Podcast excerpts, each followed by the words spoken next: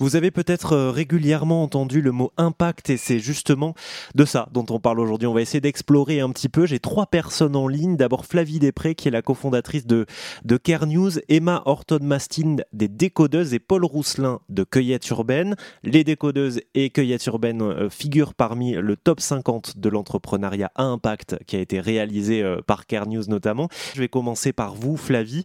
Quand on vous parle d'entrepreneuriat à impact, qu'est-ce que ça fait résonner en vous Ça me dit que les choses sont en train de changer. Voilà, c'est pas un mot, c'est une phrase, désolé. Emma Horton-Mastin des Décodeuses, euh, euh, quel sens vous avez donné au mot impact euh, pour votre structure? Je ne sais pas si tous les jours on a l'impression que les choses ont changé, mais à terme, oui, et ça on l'entend avec les retours des apprenantes qui ont trouvé un emploi par la suite et, et quand on sait qu'elles ont changé de vie radicalement après être passées par notre formation, là on sait qu'on a, on a eu un impact. En fait, il faut savoir qu'avant d'entrer dans nos formations, les femmes, les apprenantes, elles sont à plus de 50% en dessous du seuil de pauvreté.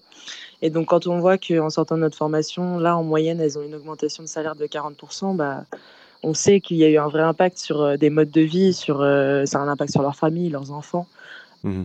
Paul Rousselin de, Cueillette Urbaine, vous, il se vit comment euh, l'impact social et, environnemental au, quotidien avec votre structure? Enfin, on trouve déjà que c'est assez positif, hein, tout ce qu'on tout voit, que ce soit avec nos clients ou même avec les, euh, euh, les, différentes mairies avec qui on travaille, on trouve que, que les choses vont dans le bon sens, qu'il y a, il y a, y a un vrai changement très, très positif, je trouve, de la manière dont on va aménager les lieux et la ville on la pense plus moins de manière pécuniaire, mais plus de manière euh, globale. On essaye euh, de, faire attention à toutes ces choses que l'impact euh, peut, peut, mettre en avant pour justement avoir une, une, ville agréable à vivre. Merci à tous les trois pour ces explications autour de l'impact social et environnemental et ce que ça signifie sur vos, vos, entreprises. On va continuer hein, régulièrement sur RZN Radio de prendre le pouls de ce top 50 de l'entrepreneuriat à impact en France avec Care News, le média des acteurs et actrices de l'engagement.